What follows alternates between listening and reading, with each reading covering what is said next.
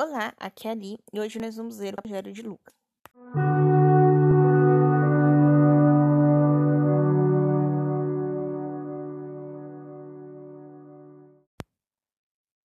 Bem-vindos aos Novenáticos e hoje nós vamos ler o capítulo 10 do Evangelho de Lucas.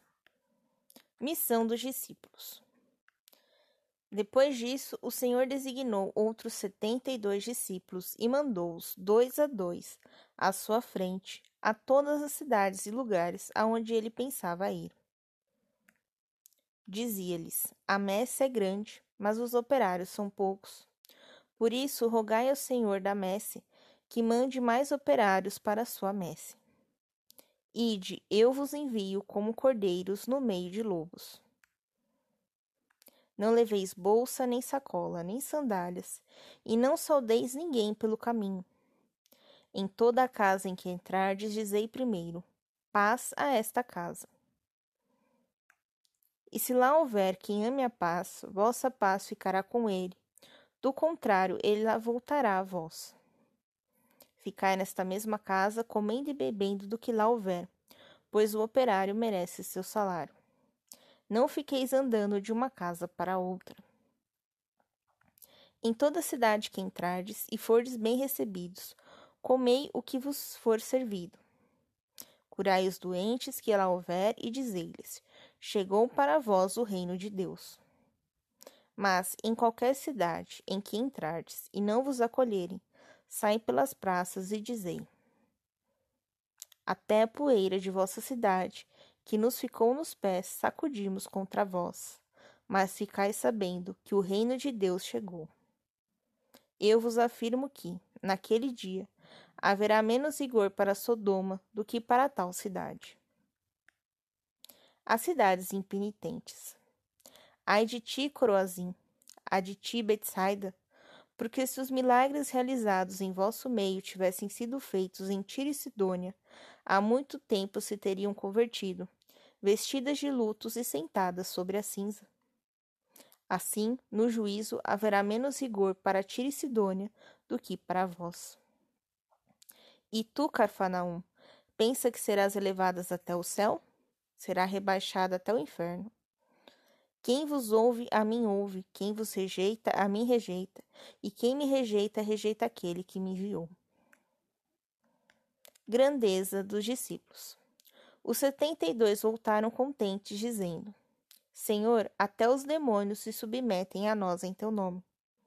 Respondeu-lhe Jesus: Eu via Satanás caindo do céu como um raio. Eu vos dei o poder de pisar em serpentes, escorpiões e em toda a força do inimigo, e nada vos fará mal. Mas ficai alegres, não tanto porque os espíritos se vos submetem, e sim porque vossos nomes estão escritos no céu. O Pai se revela aos simples. Naquele momento exultou Jesus de alegria no Espírito Santo e disse: Eu vos bendigo, ó Pai, Senhor do céu e da terra, porque essas coisas que escondestes aos sábios entendidos, vós a revelastes a gente simples. Sim, Pai, porque assim foi de vosso agrado. O Pai me entregou todas as coisas, e ninguém conhece quem é o Filho senão o Pai, nem quem é o Pai senão o Filho, e aquele a quem o Filho o quiser revelar. Os tempos messiânicos. Voltando-se para os discípulos, disse-lhes em particular: Felizes os olhos que veem o que vós vedes. Pois eu vos digo que muitos quiseram ver o que vós vedes e não viram, quiseram ouvir o que vós ouvis e não ouviram. O maior mandamento da lei e perguntou a Jesus: para pô-lo à prova. Mestre, que devo fazer para dar a vida eterna? Jesus disse-lhe: Que estás escrito na lei? Como é que lês? O outro respondeu: Amarás o Senhor teu Deus de todo o teu coração, de toda a tua alma, com todas as tuas forças e com toda a tua mente, e teu próximo como a ti mesmo. Jesus lhe disse: Respondestes bem, faze isso e terás a vida. Mas este, querendo justificar-se, perguntou a Jesus: E quem é meu próximo? O bom samaritano. Retomando a palavra, Disse Jesus: Quem descia de Jerusalém a Jericó e caiu na mão de assaltantes e roubaram tudo que tinha. Agrediram-no a paladas e fugiram, deixando-o quase morto.